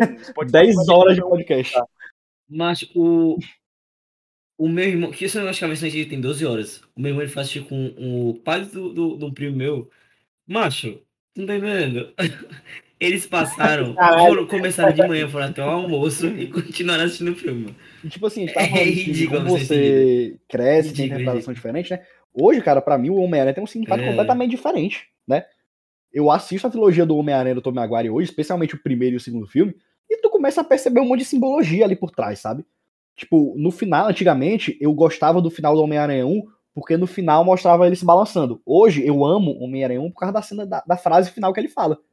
Né, que ele diz que com grandes poderes vem grandes responsabilidades, e que essa é a maldição dele, é, e também é o poder, é o presente dele. E ele fala, quem sou eu? Eu sou Homem-Aranha. Cara, o significado que isso tem é absurdo. Só que quando você é criança, você não consegue perceber isso. Então eu acho muito massa rever esses filmes assim depois de vários anos, porque eu não digo é. isso é questão de criança, sabe? Eu tenho certeza que se eu rever O Homem do Norte daqui a alguns anos, A Bruxa daqui a alguns anos, eu vou ter uma interpretação completamente diferente. É verdade. Mas, por exemplo, você assistindo esse tipo de filme várias vezes, na segunda vez você vai achar uma coisa que você não viu primeiro. Com certeza. Aí na terceira vez, outro mais. E assim, eu odeio. Eu odeio, assim, tem, tem óbvio, óbvio, tem filmes bons, muito bons assim, mas eu não sou muito adepto de filme muito mastigado, cara. Mastigado no sentido de entregar tudinho para você, assim, ah, tá tudo aí, ó. Tudo aí. Eu gosto de procurar me perguntar o que, que aconteceu. Eu, eu, eu prefiro muito mais esse tipo de filme que abre margem para interpretação. Que abre margem para você ficar conversando sobre horas e horas com a pessoa e vocês não vão chegar na conclusão definitiva, sabe? Exato. Eu acho que esse é o tipo Exato. de filme que fica pra história. E outra, outro ponto que eu acho legal a gente comentar aqui é sobre a violência e a classificação indicativa do filme. Vocês acham que realmente foi para tinha que ser para 18 anos? Eu botaria para 16. Você bem eu votaria para 16, 16 também. Eu votaria para 16. Nem no 10 teve. Pois é. Nem no 10 teve. Pois é, teve uma super rápida da Enter Joy, mas não foi nada, tipo, muito absurdo. Como não, tem, tem é, filmes que tem, tem no 2000 é, mais explícita. Pronto. Verdade. Agora, agora, agora vocês me Aí falaram. nem mostra teve direito. Teta. Teve só uma mostrando Acho que a ela única cena menstruada, mostra mas fora isso. Tomando pão, É uma coisa assim. É, e as cenas É, de violência são tão chocantes. Assim. Não, mas aí é que tá. Aí é que tá. Não é uma coisa que é o filme Ah, inteiro. velho, Tem as duas cenas cenas ali que realmente mostram um. A pouco mais. tava muito Só boa. que de resto, cara, tu pega as próprias cenas de batalha, não sai tanto sangue, não. Assim, Pô, é a última é cena nem não mostra. mostra o- Exato, a última cena nem Nem mostra mostra sangue. a espada furando o coração do cara, velho. Exatamente. Eu tenho pra mim que eles colocaram 18 anos pra não ter adolescente indo ver. Pra não ter, tipo, criança indo ver. Assim, eu entendo 18, mas eu botaria 16. Exato, Uhum. exato. Eu botaria- e ficaria até mais acessível o filme, né? É. Mas, cara, é, exato. É pra É, 16. se- Aqui é 16. Ei, agora Ele é o filme muito mais nosso aqui. Esquadrão Suicida, o 2, né? Que É, é lançou. porque, assim, são, são violências diferentes, né? A, a, a violência do Esquadrão Suicida ela é mais escrachada e é mais pro humor. A violência do, do É. Homem do Norte é brutal, é completamente diferente, É. né? Mas, É que nem enfim, pegar é violência, querendo ou não. É, não, sim, claro. Mas é que nem tu querer falar que Jogos Mortais 8 é o filme mais violento de todos. Não é. Ele tem muito Não é. sangue explícito, tem, mas não é, cara. Eu acho Jogos Mortais 1, que mal mostra o gore, muito mais violento, Mas é mesmo? não é? Ou vai dizer que Caramba, cara, o os Jogos Jogos Mortais 1 é eu- sensacional. E ele mal Ei, mostra. Dá pra fazer um episódio só sobre Jogos Mortais, viu? Dá demais, dá Porra, demais. me chame também. Pelo amor É. de Deus. Cara, Jogos Mortais é a maior, é a maior junção de filmes ruins que eu amo na, na minha vida. Cara, juro. É porque Jogos Mortais, os únicos, os únicos bons, realmente, o primeiro é muito bom. Primeiro é do caralho. do O caralho. segundo, o segundo é, eu acho legal. Ok. Aí tem um no meio ali, acho que é o 5, é o 6. Eu tenho até uma lista, cara, que é bonzinho. O resto é horroroso. Mas, cara, é pra assistir. É que nem premonição. tu assistiu o último, o do, do Chris Rock? Assistir, inf- infelizmente, é a mesma merda. Ah, cara, aquilo ali é Mas eu não horroroso, gostei pelo tanto, de ele não é tão. Eu não achei tão brutal como os outros. Os outros, pelo menos, eram. Uma- Eu gosto de, de assistir filme, tipo, corta cabeça, os Aham. caralho. Mas assim, Mas que os últimos Jogos Mortais, eles não ficaram numa violência um pouco mais pro lado do humor, não? Não tô dizendo que é engraçado, Do- mas tipo uma violência mais escrachada do que aquela violência brutal do primeiro? Sim, sim, com certeza. Mas é porque eles abraçaram um pouco a É. ideia, né, também. É, abraçaram absurdo, Por né? exemplo, o último, o último, que é com o do Chris Rock, né? Sim. Primeiro, que um filme do Chris Rock, Jogos Mortais, eu já não consigo levar a sério. É, cara, a- as, as reações dele durante o filme, eu, eu É. papava de rir no meio do cinema, mano. Cara, o Chris Rock não é um bom ator. Essa é a grande verdade. Definitivamente não. Não é. Não é. Ele não é. E como é que vai ser Só no que Adão Negro, hein? Que vai, vai lançar depois? depois Não, vai- mas é ele não, é o The Rock que vai fazer. Caralho, confundi tudo, confundi tudo, confundi tudo, confundi tudo. Caralho, tudo Cara, bem, mas sabe continua. qual foi a parada, ô Léo, do último? A parada do último dos Jogos Mortais é que, assim, eles quiseram fazer um negócio complexo de investigação policial, que não sei o quê. Cara, já chegou numa hora que os Jogos Mortais não vai, não vai, não vai, não vai ganhar algo inovador, inovador cara. Que nem premonição, velho. Tem como Premonição é a mesma né? coisa. Premonição é só, não tem uma, pre- é a mesma premissa É, de todas. Premonição você vai pra ver morte. Jogos Mortais também. E, cara, eu premonição odiava porque, assim, Jogos Mortais você pode falar tudo, mas pelo menos tinha umas mortes é, inovadoras, tinha umas muito ruins, mas tinha umas inovadoras, né? Sim. Tipo, premonição, cara, tinha... Desculpa, o, o, o- eu não sei, acho que foi o 4. Cara, um pneu que caiu de cima de um negócio cortou a menina no meio, cara. Isso é absurdo. Pô, desculpa. Isso, não, isso, é é intancável. isso é intancável. Isso é intancável. Pô, aí, mas depois de um tempo eu fiquei olhando, cara, se eu, não, se eu levar a sério demais as mortes de premonição, eu nunca vou, eu vou, nunca vou gostar do filme. Eu acho que Sim. esse é o acidente mais absurdo de premonição, aquele do, do, do automobilismo. Porra, é, é, é bizarro. É bizarro. É bizarro. Pô, mas, por exemplo, o do 5, que é, que é o da, da, Da da, ponte. da ponte, é muito bem feito. Aquele é bem feito. Aquele é legal. Muito bem feito. Muito pica. O da estrada Legal. eu acho legal também. Qual? O da estrada. Legal também. Bem, muito legal também, que é do 2, é do dois, eu acho. É do 3, sei lá, do 2. É, eu acho que é o um, dois. 2. Eu acho que é o 2. O primeiro é o do avião, né? Ou não? É, é, o primeiro avião, o 2 é, é, é esse mesmo. É, o 3 é o da. da montanha russa. Da Montanha Russa é mais ou menos. É, é. o filme não é tão ruim, não, mas esse acidente da Montanha Russa É. eu acho mais ou menos. Pois é. Não é tão verossímil quanto, por exemplo. é, não, que, não que o da. Não que o Da da. ponte seja. Não que o da ponte seja. Mas é o menos, menos absurdo. Do, de, acho Foi. que o 4 é o mais verossímil que tem. Ficou bizarro ainda. É surreal. É surreal mesmo. É que nem. não vou falar muito, não, mas. Mas é que nem o primeiro Jogos Mortais. O primeiro Jogos Mortais, eu acho que. Eu acho que ele é 16, eu acho. Acho que aí a maioria dos outros é 18. Porque, porra, tem uns ali que. Puxado. É. Mas eu ainda acho o primeiro, o que menos mostra violência, o mais violento. De verdade. É, mas é mesmo, mas é mesmo. Parece mais cru, tá ligado? É um negócio É mais brutal. Cara, aquela, pra mim, é a melhor cena do. de- Não vou dizer a melhor cena da franquia, mas é uma das. É a cena do cara cortando o pé e você não vê o cara cortando o pé, tu vê a reação dele na hora. Né? E você Ah, escuta só ele cortando, né? cara. Eu acho isso muito mais assustador do que eu tá vendo o negócio. Ei, vocês estão preparados? Fui ver aqui, fui puxar aqui a ficha. O 1 e o 2 jogos morta do- dos Jogos Mortais são 16, o resto do dia é 18. Sério? Sério. São o quê? O, os 18? jo- os Jogos Mortais 1 e 2 são 16 anos. O resto é 18. Caralho. Cara, é. O 13, 4, Ah, mas Jogos 5, Mortais que até justifica. 6. Porque virou um Então- gore muito explícito. Cara, tem uns muito, tem uns que é, é pesado, tipo, É. quem aguenta não É. não é pra ver não mesmo. É, essa- eu acho Mas que assim, o pessoal fala que ah, de jogos mortais 2017 é... eu não gostei, cara. Tipo, de nenhuma morte. O do, do Jigsaw. Dicção. É, o Jigsaw, É 2017. porque do Jig- cara, primeiro que o filme, aquele filme do Jigsaw, é, ele é ele é totalmente sem sentido, porque o próprio twist do filme é, é que tudo aconteceu antes. É. Cara, tem uma TV de LED, cara. Uma TV de LED de 2004. É mais putaria, é putaria. Fala, me fala como é que tem. É loucura. Um laser. Me diz como é que tem um laser que corta a pessoa no meio. É putaria. Pô, não existe aquilo, cara. Desculpa. É surreal, é surreal. Perderam, se perderam. O jogo Perderam, Mortais perdeu, perderam. mas eu gosto. Espero muito que. Mas, macho, pra mim, Jogos Mortais é aquela franquia que já devia ter acabado. Se for pra voltar, é É, muitos anos com remake, com remake. Porque não tem Cara, fazer coisa eu acho- porra. Eu acho que tentaram é, um remake com. Não, remake não, foi um reboot mesmo, né? Ou foi um remake? O, O do- do, do Chris Rock, cara. Acho que foi um Eu pouco acho- de cada. Eu acho que foi um reboot, eu acho. É, eu acho que foi um pouco de cada.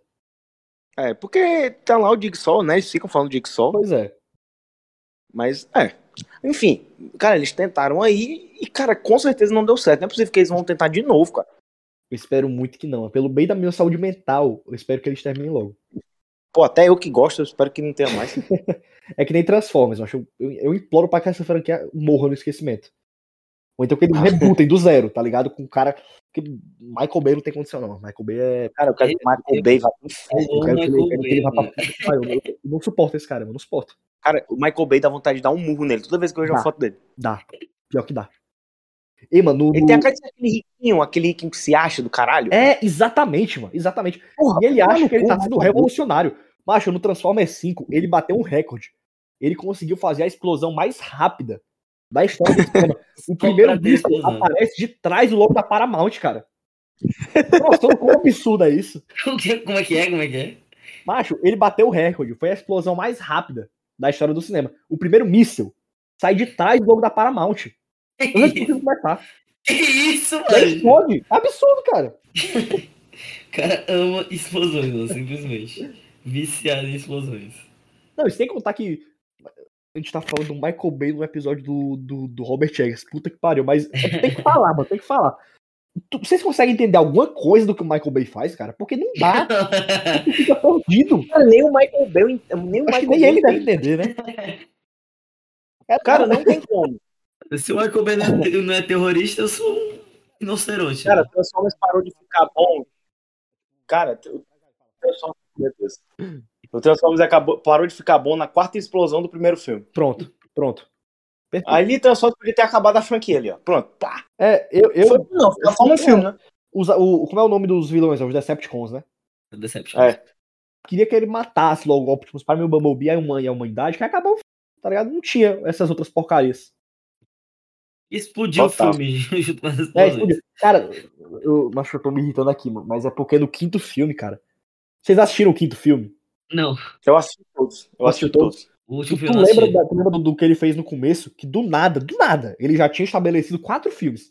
No quinto filme, do nada, tem um cajado da época do Berlin que vai mudar Sim. tudo. Sendo que o ator que faz o Merlin é o mesmo ator que tá no quarto filme. Que porra é essa, cara? Bizarro, bizarro. Vai virar o, o nome, do, o nome do, desse podcast aqui vai ser Desabafo sobre Transformers, Jogos Mortais e Afins. É, vai tomar no cu Michael Bay. É esse o nome. Não, é, como é que é? Te amamos, Robert Eggers, ponto vírgula. Vai tomar no cu vai Michael tomar no Bay. cu Michael Bay. Vá pro inferno, cara. Mas enfim, cara, voltando aqui pro, pro Robert Eggers, né? Eu ia falar alguma coisa. Eu fui falar do Michael Bay, eu me desconcentrei. Puta que pariu. Cara, até isso ele caga o pau, né, velho? É. É, mas impressionante. Até isso ele consegue bagunçar. Deixa eu ver se eu lembro o que, que eu queria falar. Ah, tá sim. falando- é- Não, pois é, tá mais terminar, mas é porque eu tava lembrando. Eu vi uma entrevista do, do Robert Eggers um- uns meses atrás que perguntaram pra ele como é que foi sair de uma empresa, de uma produtora completamente independente, né? Que é a A24, que produziu os dois primeiros filmes dele. E Maravilhosa. maravilhosa, É, maravilhosa. só faz filme bom. Só faz filme bom. Aquele filme do, do- do- dos multiversos, que tá sendo aclamado pra caralho lá fora, acho que é tudo e todo lugar ao mesmo tempo, vai estrear no Brasil, viu? Eu achei que não ia, mas dia 23 vai estrear aqui. Tá sendo aclamado pra caralho. O Tobey Maguire e o Andrew Garfield foram ver esse filme juntos. E finalmente ele vai estrear no Brasil. Eu achei que ele não ia, mas enfim. A A24 até hoje, acho que ela não fez nenhum filme ruim, né? Ela, ela tem esse negócio de ser uma produtora bem independente, né? Dá muita liberdade pros diretores e tal. E foi lá que o Robert Eggers começou a se criar. E esse filme, O Homem do Norte, ele foi o primeiro filme de estúdio do cara. Ele foi fazer o filme com a Universal, né? Tanto que foi o maior orçamento da carreira dele. Se eu não me engano, foi. A Bruxa custou 5 milhões, ou foi 6 milhões, alguma coisa assim. O Farol custou 15 milhões. E o Homem do Norte foi 90 milhões. Então foi o maior orçamento da carreira do cara. E só que nessa entrevista, ele falava que ele não sabia se ele ia querer fazer outro filme de estúdio. Porque ele não podia botar 100% da visão dele, né? É um negócio completamente diferente. É, tipo, é, porra, o cara tá numa produtora que ele tem liberdade pra fazer o que ele quiser, né? E aí, de repente, ele tá numa produtora gigantesca, que é a Universal, que fica querendo botar a ordem dos, dos executivos por cima dele e tal. E ele falou que ele não sabia se ele ia voltar a fazer um filme assim, porque é muito desgastante. Tá ligado? Ele vê o, o trabalho dele sendo colocado pra fora. E eu fico me perguntando o que é que ia ser esse filme se não tivesse o dedo da Universal no meio. Porque eu já achei o filme a cara dele. Então, cara, imagina o que é que ele ia fazer, o tanto de maluquice que ele ia botar, o tanto de cena absurda que ele ia colocar, né? Mas, enfim, eu quero perguntar pra vocês o seguinte: vocês acham que, por mais que a Universal tenha colocado o dedo e tal, vocês sentiram o dedo dele no filme, tipo, no filme inteiro? Ou Óbvio. vocês acham que teve muita coisa do estúdio ali? Não, não, não. Eu senti completamente o dedo dele. Completamente a assinatura dele. Do mesmo Sentiu o jeito dedo que dele, foi? Que isso, mano. Aí, aí, aí você pega aí de jeito, Léo. Que é isso, mano. É foi um isso, negócio mó sério, o cara me desconcerta aqui, mano. É nem meia-noite que a gente tá gravando Que aqui. isso, mano. Plena segunda-feira, tu vem com uma dessa, mano. Que é isso, mano. Caralho, eu fiquei desconcertado aqui, mano. Mas e aí, Gero, o que, que tu acha? Cara, eu, eu, concordo também com, contigo, Igor. Eu acho que teve totalmente é, a cara do, do Robert Eggers. Eu acho que foi importante esse até investimento maior pra deixar tudo mais épico, né? Porque, é, querendo ou não, esse dinheirozinho, porque assim, o Robert Eggers, ele, a fotografia dos filmes dele são muito lindas, né? Cara, se desse for é um negócio absurdo. Eu tento, A- a eu, eu por com o Rafael, que é um amigo meu, toda hora eu comentava, cara, que visualmente foi perfeito. E também, né, Perfeito. eles pegaram um lugar incrível, que é a... a... Qual o nome? Onde- O filme se passa onde, velho? Eu não tô lembrando. É Islândia, Islândia? Islândia? Eu acho que é a Islândia, eu ia falar Islândia. Islândia. Eu ia Cara, falar aqui também. Tem... É lindo, lindo, lindo, lindo. A Islândia é linda. É lindo, as paisagens são A lindas. paisagem, a trilha sonora, meu amigo, a trilha sonora desse filme é brutal. É brutal. Doido, mano. Eu, se eu não me engano, aquela, aquela, aquele wallpaper do Windows, que, aquele clássico do Windows 7, é na Islândia, tá ligado? Vezes tem, tem Parece. inverno, tem tudo, mano. Tem tudo, tem tudo. É perfeito fazer filme, mano.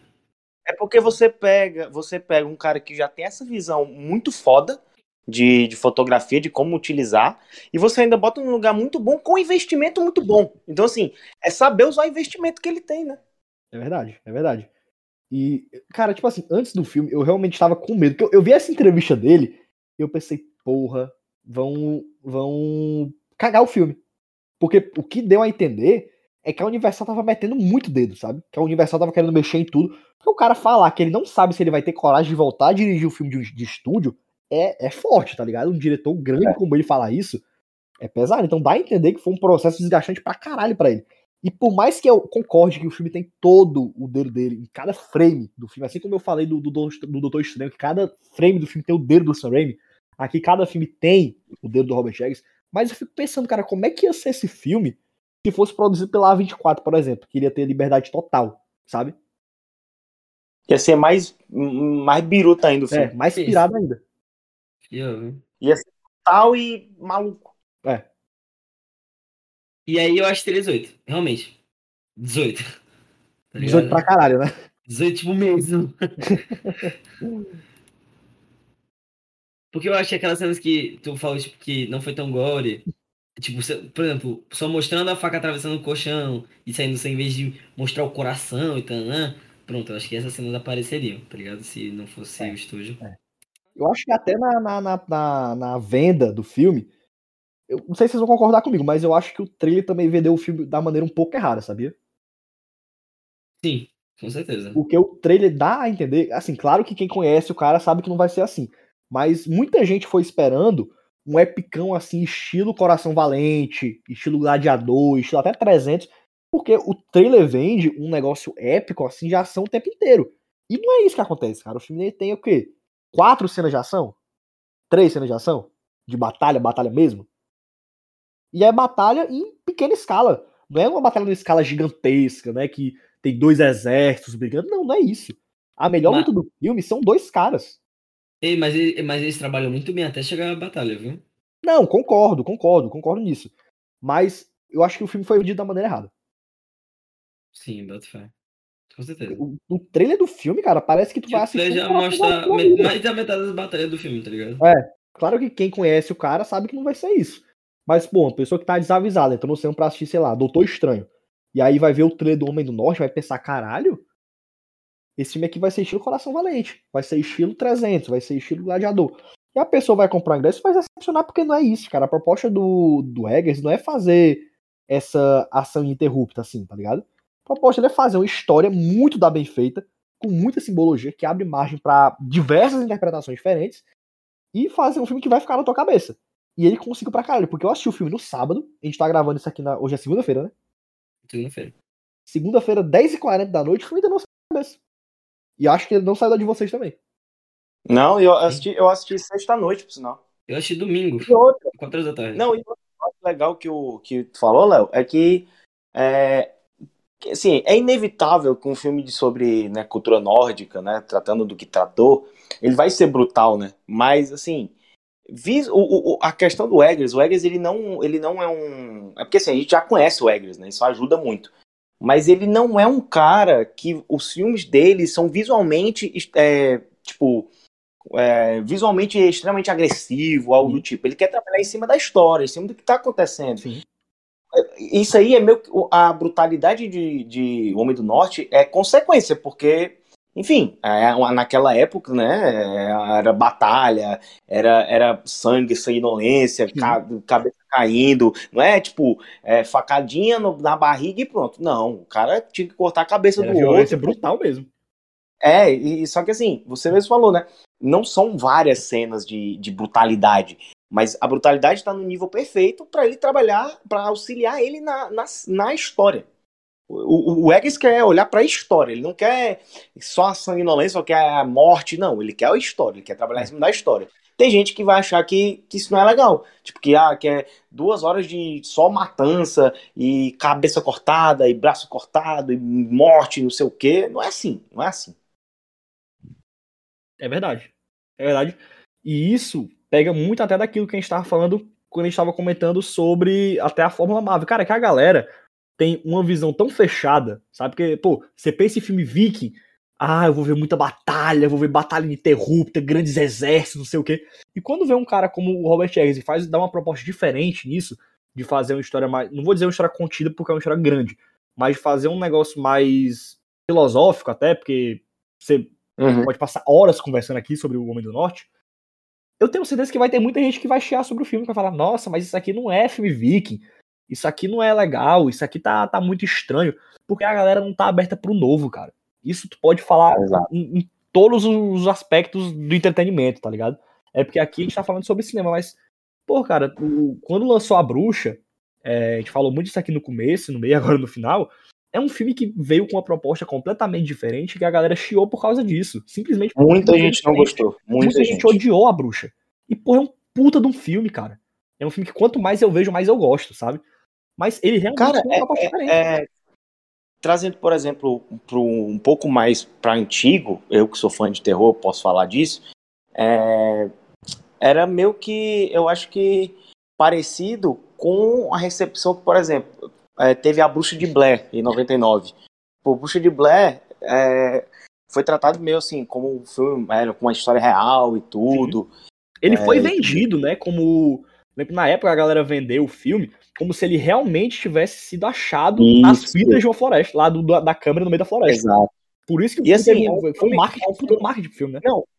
É, e não, e o pessoal esperou um filme, esperou ver uma bruxa, porque, né, tava na bruxa, e, e assim, a- a- os anos 90, os anos 80 é onde é que tava o slasher, né, o slasher que tava, porra, crescendo pra caralho, eu crescendo não, tava no ápice, né, No é, ápice. Fred Mer é, o, o Fred é, Mercury. o- o Pesadelo, Fred Mercury foi foda, a área do pesadelo, o, o, Jason, até o próprio Pânico também, Uhum. querendo ou não, que veio um pouco antes, aí vem uma, uma história que, que não mostra nada, porque Bruxa de Blair, é, acho que a grande questão do Bruxa de Blair é que o marketing dela foi muito absurdo, porque foi tratado como um filme real de, de pessoas que desapareceram, porque o nome dos personagens era o mesmo nome da pessoa, né? Sim. Aí, aí foi tratado como real, né? Mas é, é mais ou menos isso, porque aquilo ali já foi o quê? Era um.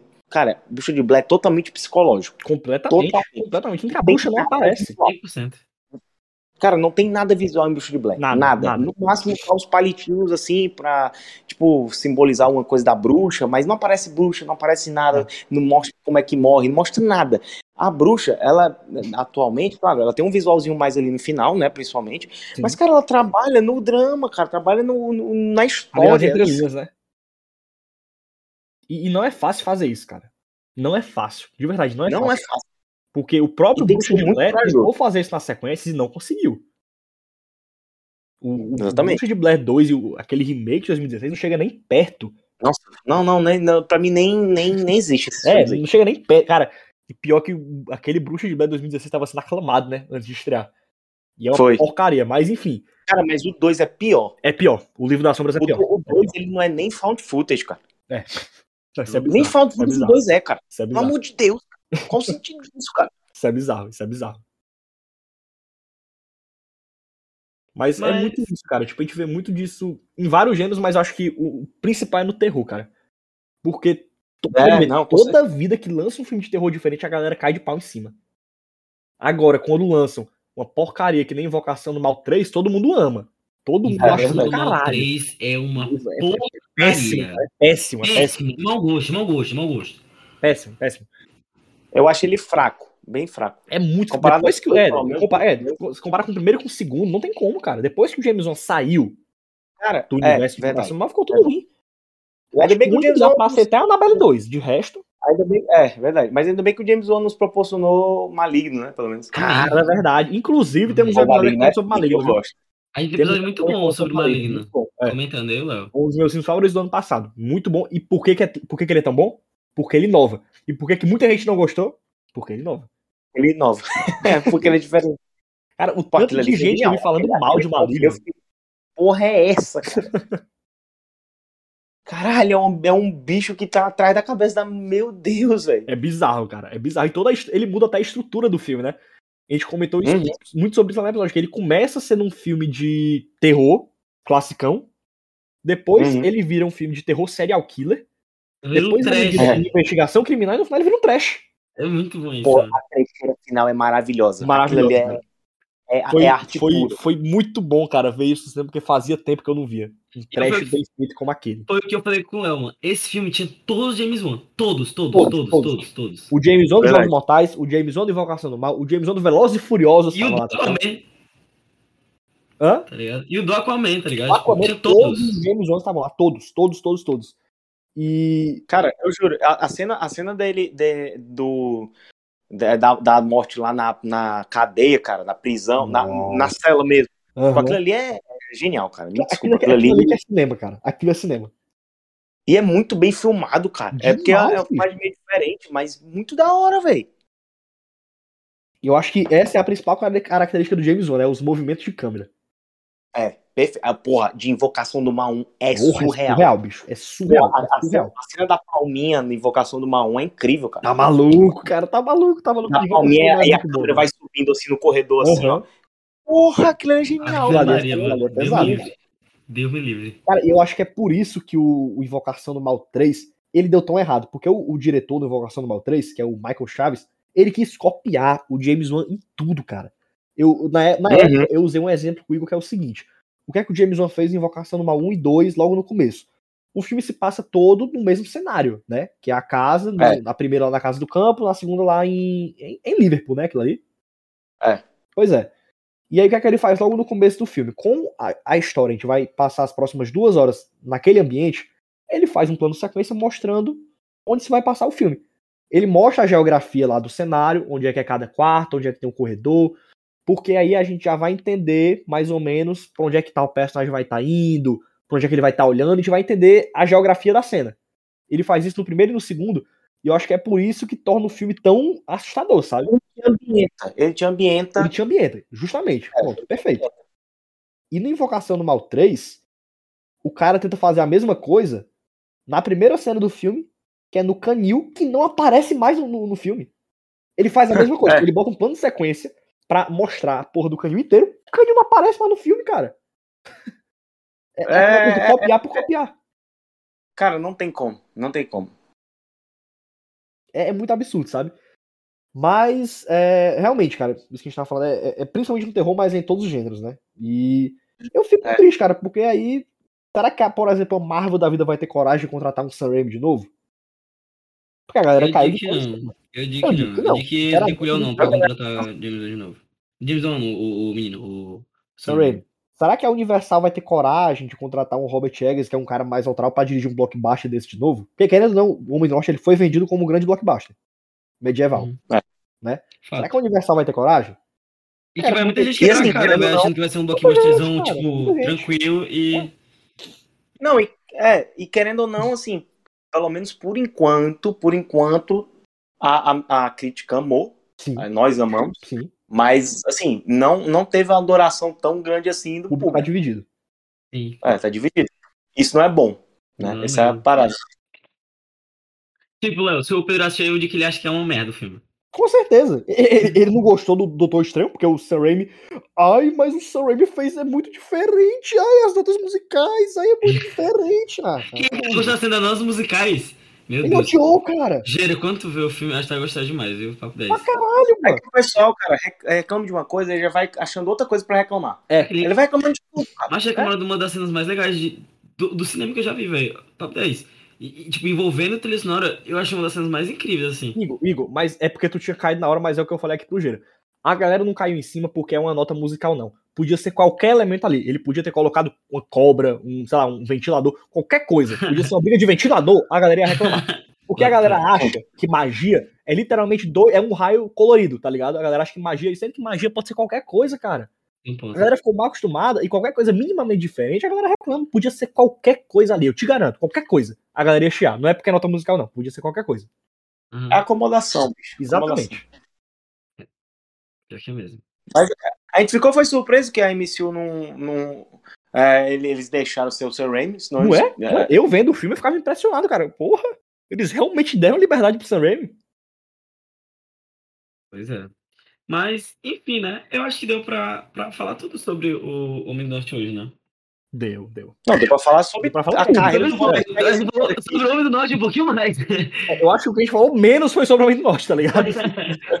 Ah, é, falando sobre o diretor e tal e tudo, mas, enfim, Foi parar no Michael É. Tem noção disso? vamos para as considerações finais. Começando pelo nosso ilustre convidado, Gera, se garanta aí. Sua nota e considerações finais.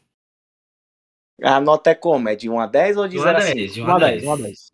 De 1 a 10, cara, se fosse de 0 a 5 eu daria 5. Mas como é de 1 a 10, eu dou 9,5. Porque assim, eu tô muito feliz com a. Eu falei pro Léo, eu- a minha expectativa pra esse filme era muito alta. Muito, muito, muito. Desde, desde comecinho que falou que ia ser o Robert Eggers tratando de um filme épico de, de nórdico. Eu, caramba, cara, ele, eu quero ver o Robert Eggers nisso.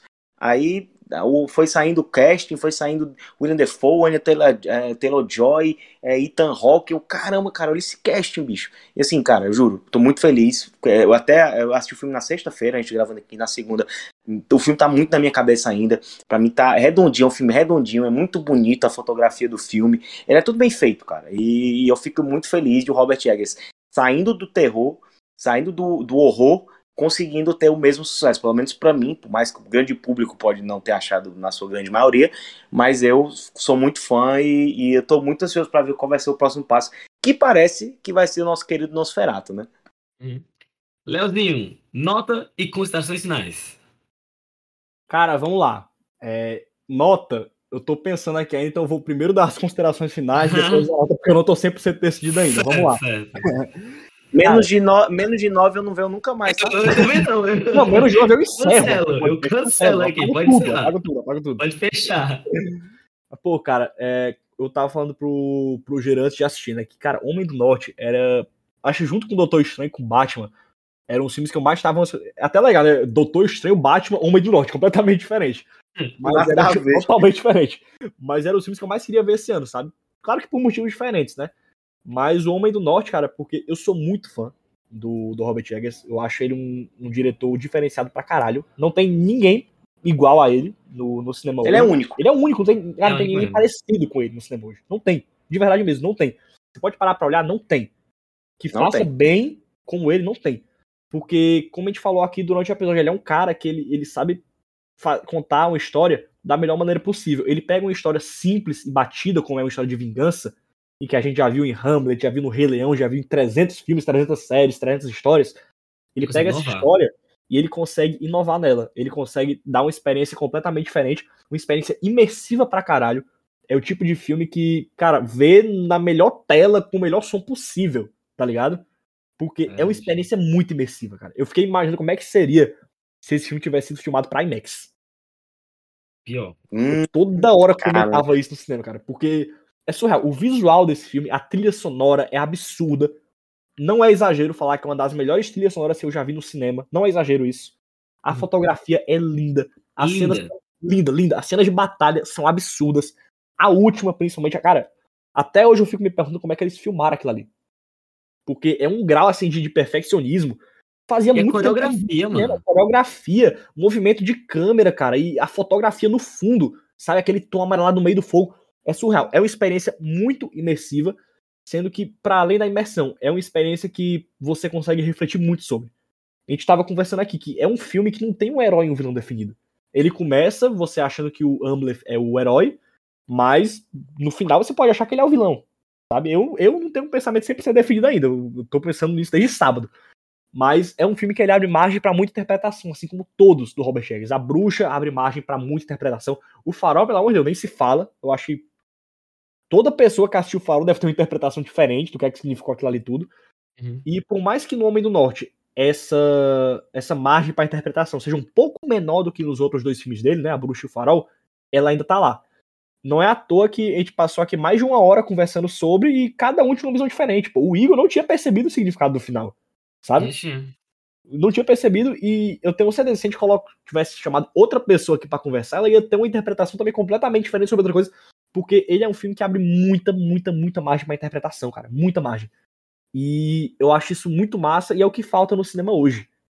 Não é querendo ser chato, não, mas, porra, cara, se a gente ficar vendo a mesma coisa toda hora, toda hora, toda hora, é chato.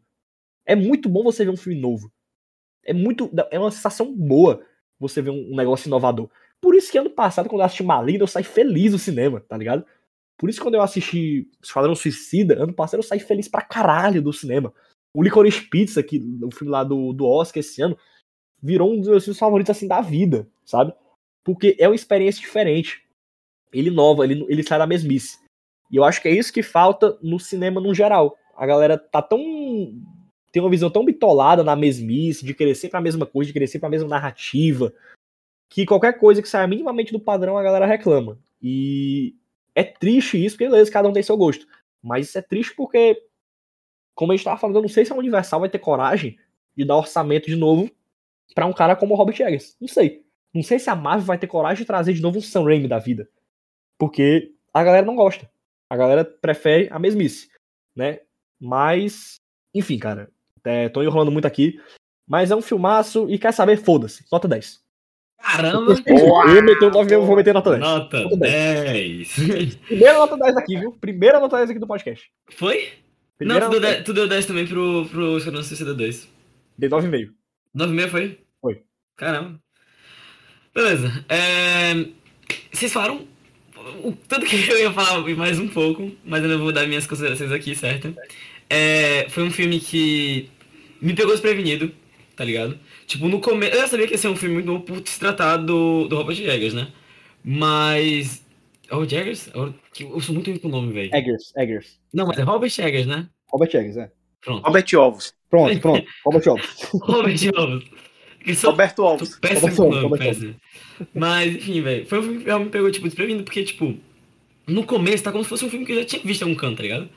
Mas da metade pro final, velho, depois das lutas, do- do- as coreografias são impecáveis, a filmagem é impecável, tá ligado? O filme inteiro é uma obra de arte, tá ligado? Tem ali os seus errozinhos que eu já comentei, mas que, como, como eu já comentei com o Léo várias vezes no podcast, quando o filme é muito bom, tu releva qualquer coisa, tá ligado? Tipo, só, só não dá pra ver os erros, sabe? E ainda mais com o final ter sido meio que reescrito na minha cabeça depois que vocês falaram, realmente eu vou terminar minha nota com um 9.5, velho. E foi uma das mais altas que eu já dei nesse podcast. É Acho muito tá difícil Eu dar não sei nota, porque eu nota dei acima de 9. 9.5 não, cara. Que foi? Eu não, eu, eu não sei porque eu dei 9.5 não, eu vou dar 10. Vai Foda-se. dar Pronto, 10? Perfeito, Eu perfeito. vou dar 10, foda-se. Eu vou ser um homem mau e vou, vou, vou permanecer com o meu 9.5. Tu vai ser um homem mal? Pois bate na mesa de novo. Não, não, não, não. Não bato mais na mesa. Depois que o PC reiniciou quatro vezes, eu fiquei com medo. Mas enfim, velho. 210 9.5. Ou seja, você que ainda não assistiu e que, que gosta de spoiler escutou esse podcast, cara, corre pro cinema, vai assistir. Se tu não go- gostou de um filme do Sam Raimi, um filme mais diferente, espera um pouquinho, tenta amadurecer mais na tua cabeça pra assistir de novo, porque Que é isso, vai hein? estragar a tua experiência. Esse filme, ele tem que ser assistido pra ser contemplado. Obra de arte, tá ligado? E eu vou pensar em pedir encarecidamente para vocês seguirem a gente no Twitter, que é arroba filmezinho, no Instagram, arroba filmezinhopod. Então é isso, galera. Siga a gente no, no Spotify, né? Filmezinho, não sei se está ensinando agora. Siga o Gero também no Twitter e no Siga Instagram. o Gero no Twitter e no Instagram. Fala aí seu arroba. Pode, pode fazer essa propaganda, Gero. Que isso, cara? Que isso? A resposta ficou pra mim, né? É. Cara, cara, primeiro de tudo, né? Agradecer aqui pela, pela oportunidade. Me chama e pode me chamar mais vezes. Vamos deixar, combinar o episódio dos, do, do, dos diretores, né? Dos diretores de terror novos, que aí, cara, vai ser três horas de papo, eu tenho certeza Ah, disso. Com certeza. Mas, caras, muito obrigado, muito obrigado de verdade. Vocês são muito fera, o filmezinho é muito da hora. É, me chame mais vezes e quem quiser me seguir no Twitter, arroba Gerinha underline Lobo, arroba Gerinha underline Lobo, e no Instagram é arroba Gerinha Lobo, sem underline, sem nada, porque lá eu não perdi a conta duas vezes.